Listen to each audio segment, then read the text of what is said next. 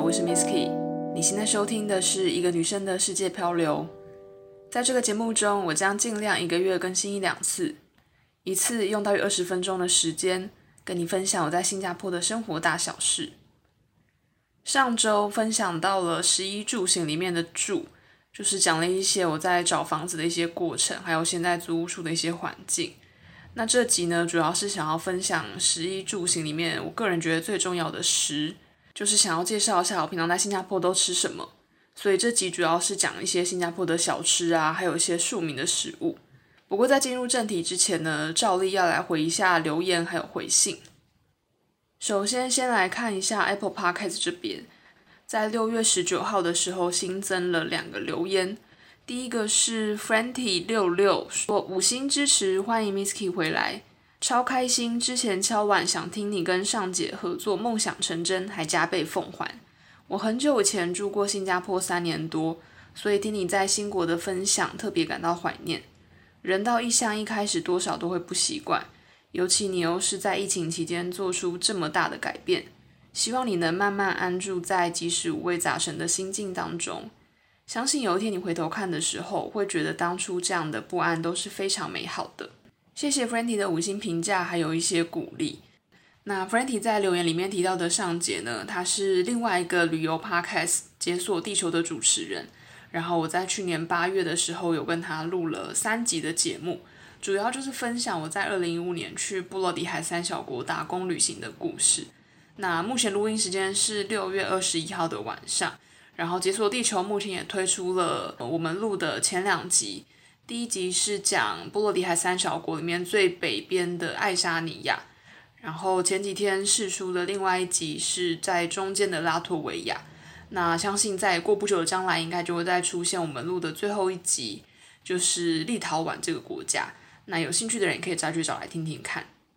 然后我觉得 Franty 讲的完全就是我四月底刚到新加坡的心声。就是刚开始会有很多不习惯啊，我觉得不只是语言上或生活上的，因为坦白讲，其实新加坡已经有很多华人的居民了，然后走在路上也是亚洲人的面孔居多，所以其实整个环境跟台湾来说不会差到非常非常多，就是你不会真的觉得到了一个百分之百国外的感觉，可是因为毕竟你周围的整个人脉网络啊，然后你的生活模式，然后工作常用的方式什么都换了。再加上现在疫情期间，其实新加坡政府还是希望说公司都把在家工作当成一个预设值，没有必要的话是不希望大家进公司的。那我现在公司也是，如果想要进去的话，需要特别申请，所以基本上都还是在家为主。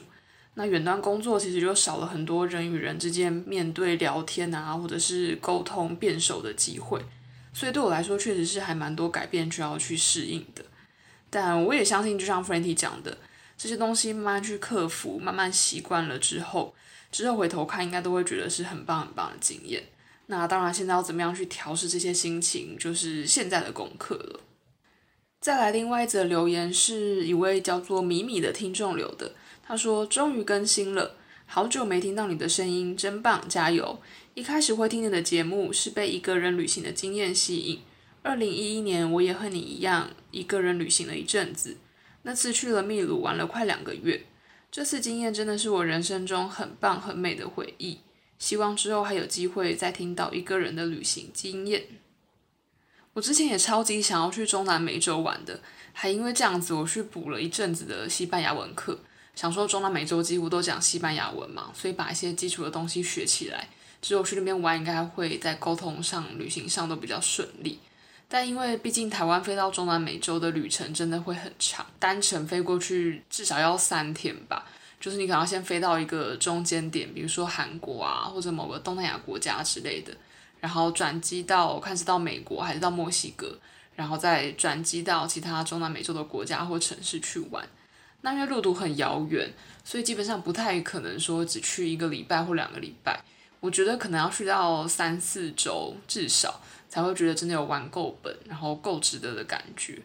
那刚好因为最近这几份工作都是无缝接轨，公司的假期也没有这么多，所以就一直找不到时间。那再加上现在又是疫情，更不可能了。所以感觉今年、明年应该都不太会有机会吧。可是我还是会把中南美洲当成一个旅行的目标。然后去秘鲁玩，听起来也超级棒的。然后相信就像这位听众米米说的，一个人旅行里面一定会有很多很难忘的事情，那之后回头看都会是一些很美丽的回忆。就希望我们之后都可以各自再踏上一个人的旅程喽。这边也谢谢你的五星评价。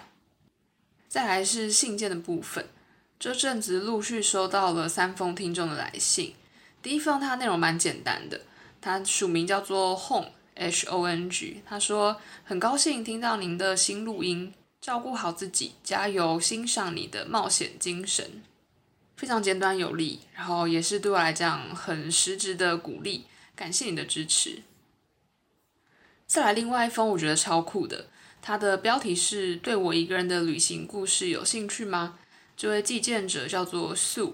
他说：“Hello Miss Key，偶然逛进你的 Podcast，看到你说可以跟你分享旅行的故事，便跟你写了这封 email。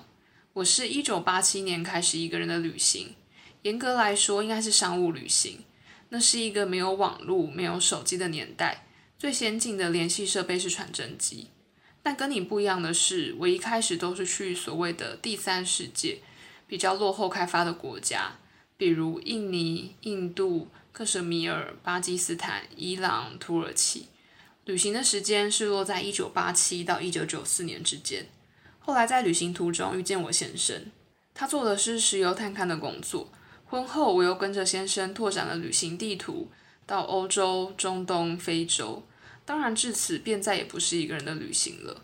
结婚应该算是我旅行生涯的一个分水岭吧。现在我六十三岁了，住在加拿大，这里是我先生成长的地方。我从小其实不喜欢冒险，中学时的愿望是去念实践家专，然后在台北找间贸易公司上班，结婚生子，安稳的过日子就好。然而人生总是这么微妙，这么讽刺。回首过往，我从来没想过我的人生会是这样。拜科技所赐，听到你的故事，不禁想起我也有我的故事。最后祝你创作顺利，素。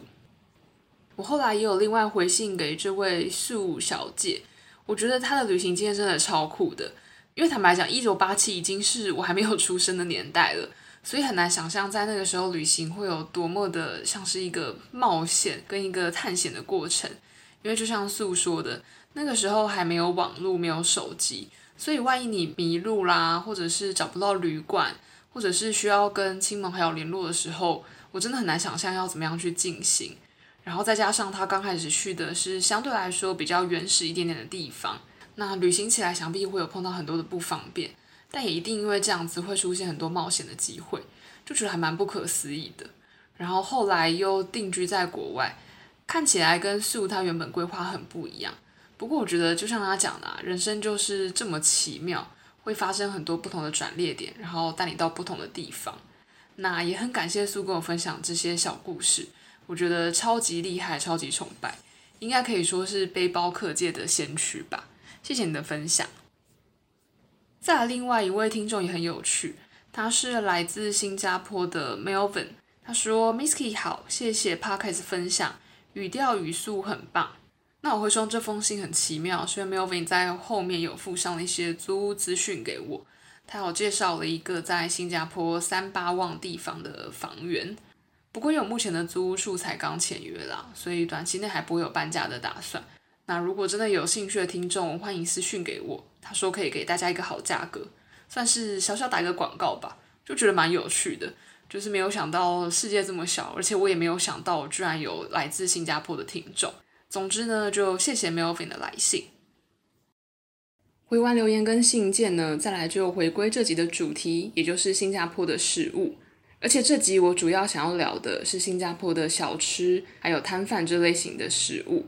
那如果是比较知名的大餐厅，就比较没有机会去吃了。最主要其实是因为疫情的关系，因为我到新加坡大概才过了一两周之后，新加坡政府就因为疫情变严重的关系。禁止新加坡人民在餐厅内用，一律都是只能打包。也就是因为这样子，我其实还没有很多机会去探索新加坡当地的一些很棒的餐厅或者是咖啡厅，因为我觉得这些东西好像外带之后就没有那个氛围了。那另一部分其实也跟疫情有关，因为新加坡政府就要求这些企业必须要以远端工作为一个预设值，也就是说，如果没有特别情况的话，新加坡的企业必须让员工是可以在家工作的。那因为在家嘛，平常可能就会去楼下简单的买个小吃就解决一餐了，也不太有时间再跑去大老远的一些餐厅去外带。所以我在这阵子也真的是吃了不少新加坡的食物，然后也是先前没有尝试过的。那这集也希望可以跟大家来分享看看。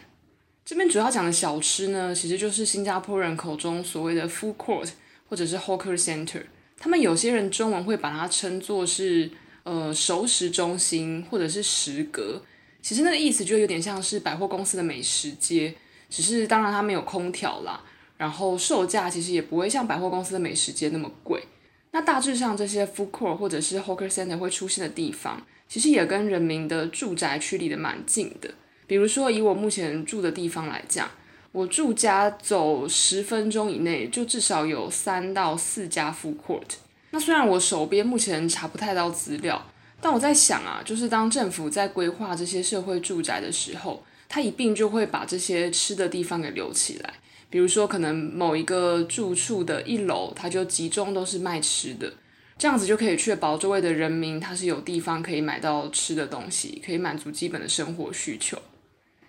那另外一种呢，也有是它可能跟住宅本身不一定是相关，它就纯粹是在一个市中心的地方也是有可能。那政府可能就会提供这样的一个地方，让新加坡的小贩们可以租借这个地方去做食物的贩售。所以也因此让人们有比较便宜的食物可以享用。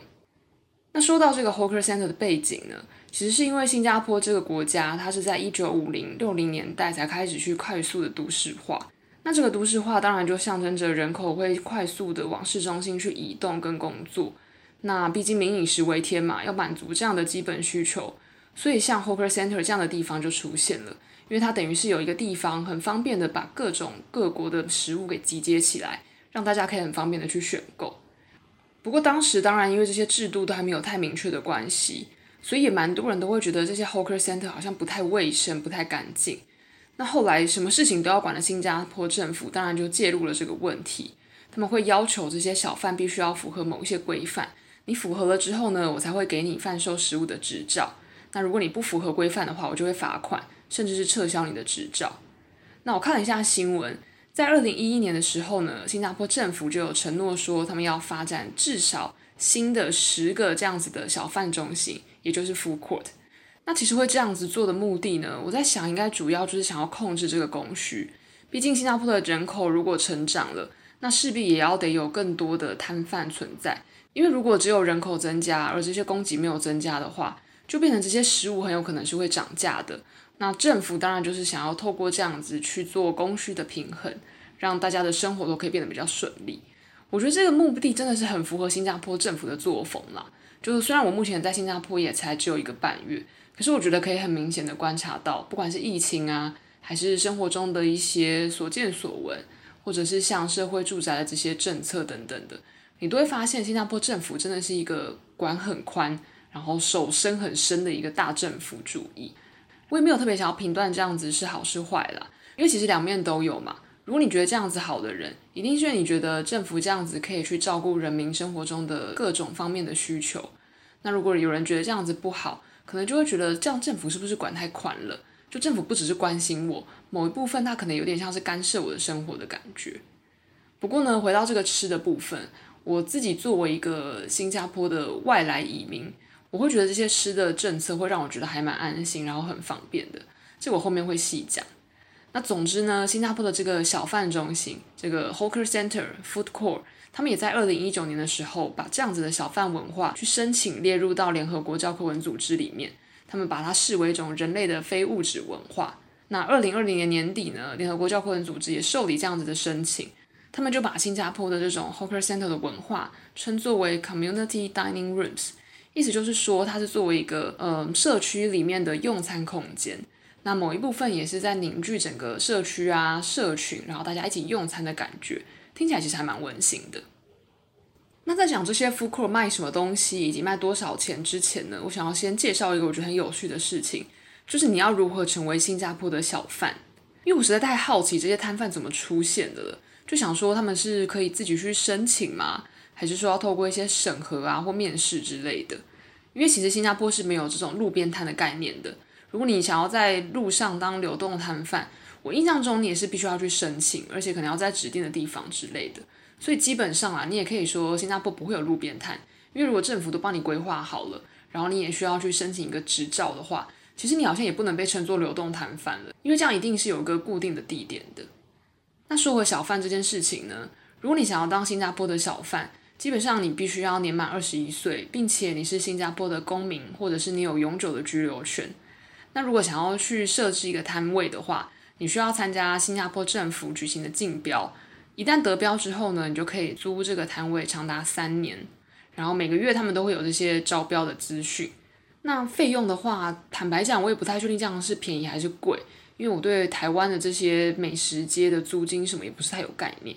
以新加坡来讲啊，比较贵的摊位可能要到七八万台币，甚至是更贵一点。那如果便宜的话，也是要四五万左右。这些都是一个月，然后都是台币的价格。那除此之外呢，你还得另外去支付给政府有一些餐桌的清洁费啊、管理费或者是执照费等等的。一个月零零总总加起来，可能也是两三万的费用。所以等于说，如果你想要当一个小贩的话，你基本上一个月的支出可能要到将近十万块台币左右。而且啊，你在投标之前，你还必须要取得一个可以当小贩的执照。这个执照呢，就是你要先去上一个七小时的课程，它是跟一些食物卫生有关的课。然后上完这个七小时的课，你还必须要去参加一个一点五小时的测验。这个测验通过之后，你才能拿到一个证书。有了这个证书，你你才能去投标申请当小贩。然后另外几个比较有趣的小细节啊，一个是其实摊贩之间也可以跟别人一起合租。比如说，如果你觉得你的摊位不需要这么大，或者你卖的东西可能比较单纯，或者是你觉得你一个人没有办法忙过来，那你就去跟别人一起合租。比如说，可能白天你可以卖早餐，那到了晚上你可以再去接着卖宵夜场之类的。然后呢，当然你也可以另外去请助手。不过新加坡政府有规定哦，如果你去参加这个投标，你就必须要是老板，你一定要本人在那个摊位去执行贩售食物的这个动作，就是你不可以纯粹只有当金主的意思啦。那助手的话，只要十三岁以上就可以了，所以基本上就是有合法童工的这个角色存在啦。那另外呢，如果这些摊贩得标到这个摊位之后，如果你想要做一些装潢啊或施工的话，比如说你可能希望你的招牌可以发光，或者是做一些很吸引人的一些效果之类的，你都必须要先跟政府申请。那如果是不符合规定的话，他就不一定会让你再去做装潢。这些规定呢，真的列得超级细。而且我觉得它算是蛮透明的，因为在新加坡政府的网站上，你都可以看到一个专区，它就是在讲这个 food court 的一些经营的方式啊，然后投标的方法，然后包含它每个月也会公布新得标的摊位，然后他们是多少钱得标，他们是卖什么的，就我觉得整个资讯应该算是蛮公开透明的。那再来就分享一下，以我住的这个地方，我家附近的 food court 都卖一些什么东西呢？基本上啊，我觉得他如果是附着在社会住宅一楼的那种摊贩的话，感觉政府应该是有特别调配那个比例。因为我去了很多个地方，我是发现这些餐厅的组成真的都一模一样。基本上呢，大概会有五到六家店，然后这五到六家店里面呢，第一个一定会包括比较像是华人的菜，比如说他们会卖一些肉粥或者是碎肉的干面之类的。就真的是很华人口味啊，就有点像是台北简单的那种阳春面啊，或者是简单的皮蛋瘦肉粥那种稀饭之类的感觉。然后第二种呢，也是比较偏向华人口味的东西，他们叫做菜饭。其实菜饭就是台湾的自助餐啦，只是说跟台湾比较不一样的是，你没有办法自己去夹菜，它是由里面的贩售人员帮你夹的。你就跟他讲说，哎，我要那个高丽菜，我要那个蒸蛋，或者我要那个糖醋排骨之类的，他就会帮你夹。然后有两个小细节是我看到跟台湾比较不一样的。第一个就是台湾通常会用一个纸的餐盒让你去外带嘛，然后那个纸餐盒也会有隔间，就你可以把一些汤汤水水的东西跟白饭分开，这样子你的白饭就不会湿湿烂烂的。可是新加坡呢，他们基本上就是用一个很大的保丽龙便当盒帮你装，所以你的饭呐、啊，然后你的菜什么的全部都是塞在里面。那新加坡的白饭呢，我想应该这个白米就是进口的，可能就是越南啊，或者是泰国一些东南亚国家。所以可能他们的米是比较瘦长型的，然后我也不晓得他们怎么煮的，就是怎么会煮的那么湿湿烂烂的。就我目前呢吃了超多自助餐，每次的白饭真的没有一次是让我满意的。然后另外一个蛮有趣的事情是，你在选这个餐点的时候，这个自助餐的人员都会问你说：“诶，你是要包还是吃？”他们的包呢，其实就是打包的包，就是你要 take out，你要外带的意思。那吃的话呢，意思就是 dine in，就是你要在这里吃，你要在这里内用的意思。因为我之前有试过，我就跟那个贩售人员讲说，诶，我要点什么什么东西，然后我要内用。他就说，哈，你要包还是吃？就对他们来讲，内用好像不是一个他们有听过的用词。所以之后如果来新加坡玩的时候，可以特别注意一下这个小细节，我觉得蛮有趣的，就是一些些用词的不同。那基本上这些自助餐的价格也是蛮便宜的。像我最常吃的组合呢，就会是白饭，然后加上两个菜跟一个肉，这样子吃下来通常都是三块到四块新币左右，也就是台币六十六块到八十八块不等，反正就是一百块之内你可以解决一餐啦。然后这边有一点我觉得跟台湾超像，就是新加坡的这个菜饭的店啊，永远都会有一个人去负责肉眼估价。就我刚刚讲嘛，就是我明明每次夹的都是一样的东西哦，我每次夹的组合永远都会是一个炒青菜，然后加上蒸蛋，再加上糖醋排骨，然后再加上白饭，我的组合永远永远都是这样。但我吃到现在，每次的价格都不太一样，我也觉得是蛮奇妙。就有时候可能是三块，有时候可能三块多一点，有时候可能四块，就真的不知道他们的计价方式、计价标准是什么，觉得还蛮奇妙的。那刚刚讲的瘦肉粥啊、干面或者是菜饭之类的，都是比较华人口味的食物。另外呢，我自己觉得可能新加坡政府为了顾及这个族群多元的部分，所以在这个 food court 里面，通常都一定会有印度料理。那印度料理他们卖的东西还蛮多种的。坦白讲，里面的很多字因为都不太是英文，所以我看不太懂。我目前有点过，而且我看得懂的就是印度煎饼。他们的英文，或者是应该是说印度的称呼叫做 Prata 或者叫 Roti。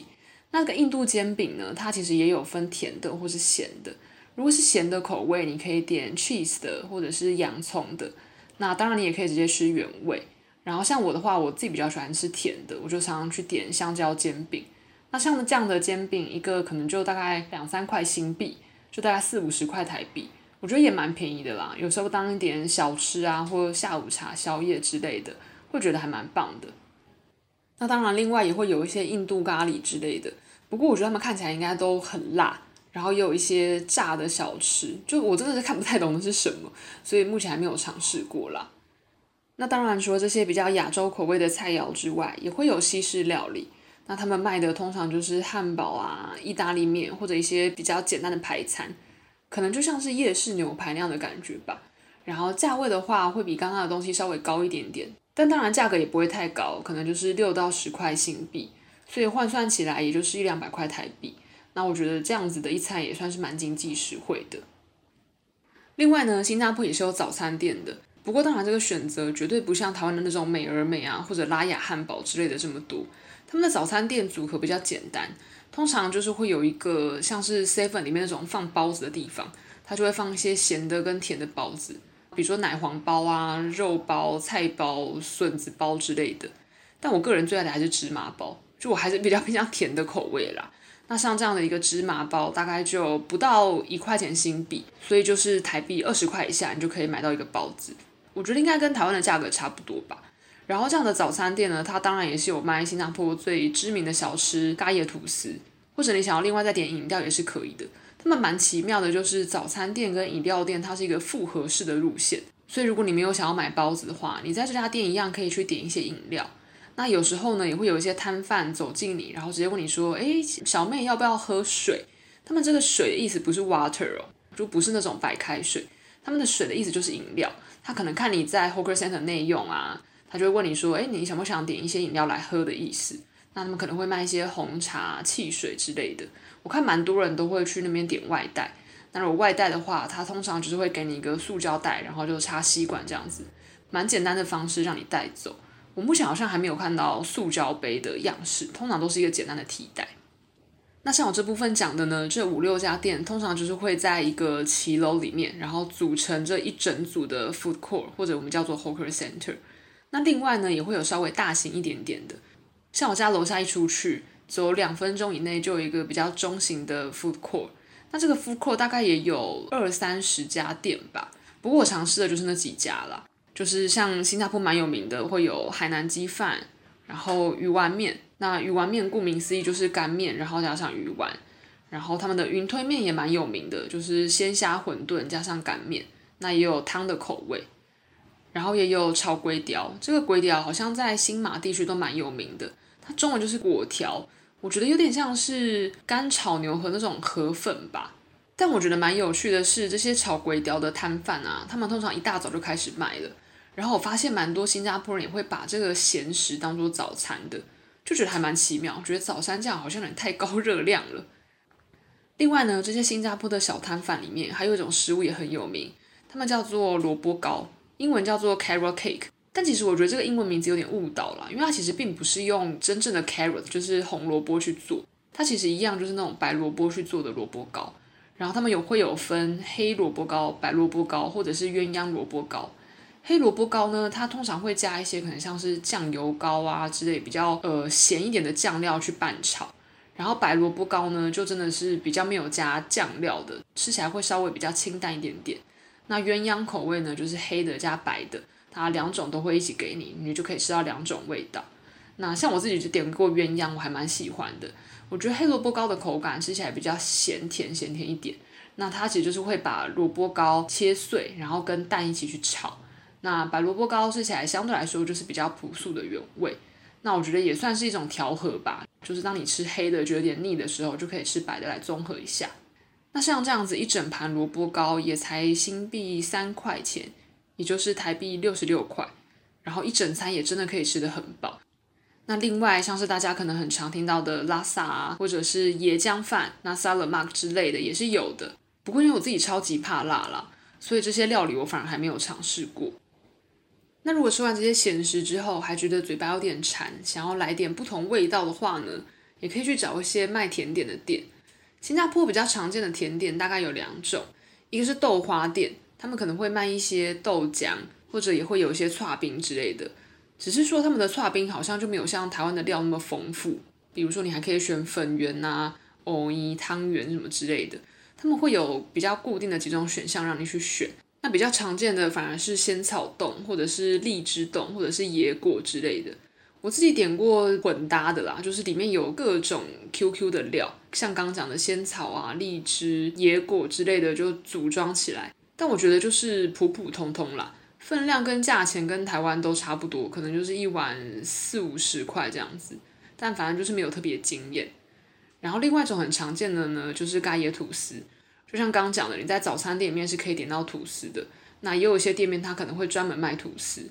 这个咖椰吐司呢，它其实就是椰浆加上糖加上奶油加上蛋，它就拌成这个咖椰酱。然后这个咖椰酱呢，它就会涂在吐司上面，吐司再拿去烤，然后吃起来就会脆脆的，然后甜甜的。那有时候也会有进阶版，比如说法式的咖椰吐司，它就是吐司上面会再去裹鲜奶啊跟蛋，然后拿去煎。或者有时候也会有花生酱加上咖椰酱的组合搭配，那有时候呢，可能还会在上面再加一块奶油。反正呢、啊，虽然听起来超胖，可是我真的很喜欢。喜欢的程度呢，就是基本上我路过，如果有看到有店在卖咖椰吐司，我一定会去买。因为我觉得一来是在台湾很难吃到咖椰吐司，二来是咖椰酱本身就是很浓密，然后香甜，然后再搭配花生酱，我觉得他们两个完全是绝配，搭在一起超级适合。然后吐司烤得酥酥脆脆的，再搭配上这种浓密的酱，吃起来就会觉得天哪，好幸福哦！热热的甜食这样子，现在想到我都觉得好想赶快再去吃一块。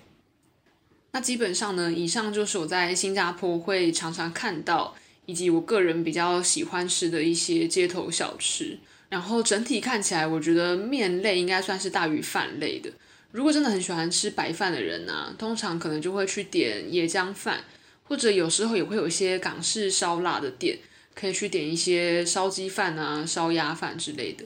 那如果本身吃面的人，我就觉得有很多选择，像刚刚讲的鱼丸面啊、馄饨面，或者类似面类的炒粿条之类的，都是可以试试看的。然后如果喜欢吃汤汤水水类的，就可以去点一些肉粥啊，或者有时候会有一些店家去卖鱼片汤。它就是简单的蔬菜汤里面，可能放一些菜叶类，然后番茄，然后再丢几片不知道是什么鱼再进去一起煮，就是这样简单吃，我觉得也还不错啦。那整体来讲呢，这些东西我觉得一餐一定都可以吃得饱，只是说吃完之后你会觉得好像都没有吃到青菜，所以像我现在比较多都是在家工作嘛，我中午就会去买这些小吃回来当做主食。但我通常自己还会另外再煮青菜啊，或者水煮蛋之类的去补充其他营养。然后有时候煮餐的东西真的是蛮大份的，比如说像他们的面类，我一餐都吃不完，可能就会把一餐分成两餐去吃，然后晚上再去煮一些鸡胸肉啊、蔬菜之类的，去搭配中午剩下来的主食，这样才不会有一种整天都在吃淀粉的感觉。然后另外有观察到的一个现象，就是因为这样子的外食真的还蛮便宜的嘛，一餐可能就六七十块。那其实像我一个人自己煮的时候，我觉得价钱应该也跟这个不会差到太多。所以就因为这样子，我观察我周围的新加坡朋友或是同事，他们的家里其实反而就因为这样子不常自己开火，就可能大家就直接去外面吃啊，或者买外面的便当回来，因为价钱是差不多的，然后大家也可以挑自己比较喜欢的口味。那这集呢，讲到这边就差不多了。然后啊，其实，在录音的当下，也就是六月二十一号这一周，新加坡政府就有宣布说，因为疫情渐渐趋缓，然后疫苗施打率也日渐升高的关系，所以他们开始开放餐厅是可以内用的。只是说一次用餐的团体就是两人为限，就是一桌只能坐两个人啦，不能超过。那也就是因为这样子啊，所以最近我就狂逛 Google Map，然后疯狂收藏很多咖啡厅啊，或者原本我想要吃的食物。那真的是蛮期待周末赶快出去放风的。好哇，那这集就先录到这边。如果你有任何想要听的主题，或者想要分享的旅行故事，都欢迎你写信给我。你可以写信到 travelmisskey at gmail dot com。Travel 就是旅行那个 Travel，Miskey 就是 M I S K Y。Travel Miskey at Gmail.com，。那这集就先到这边喽，大家拜拜。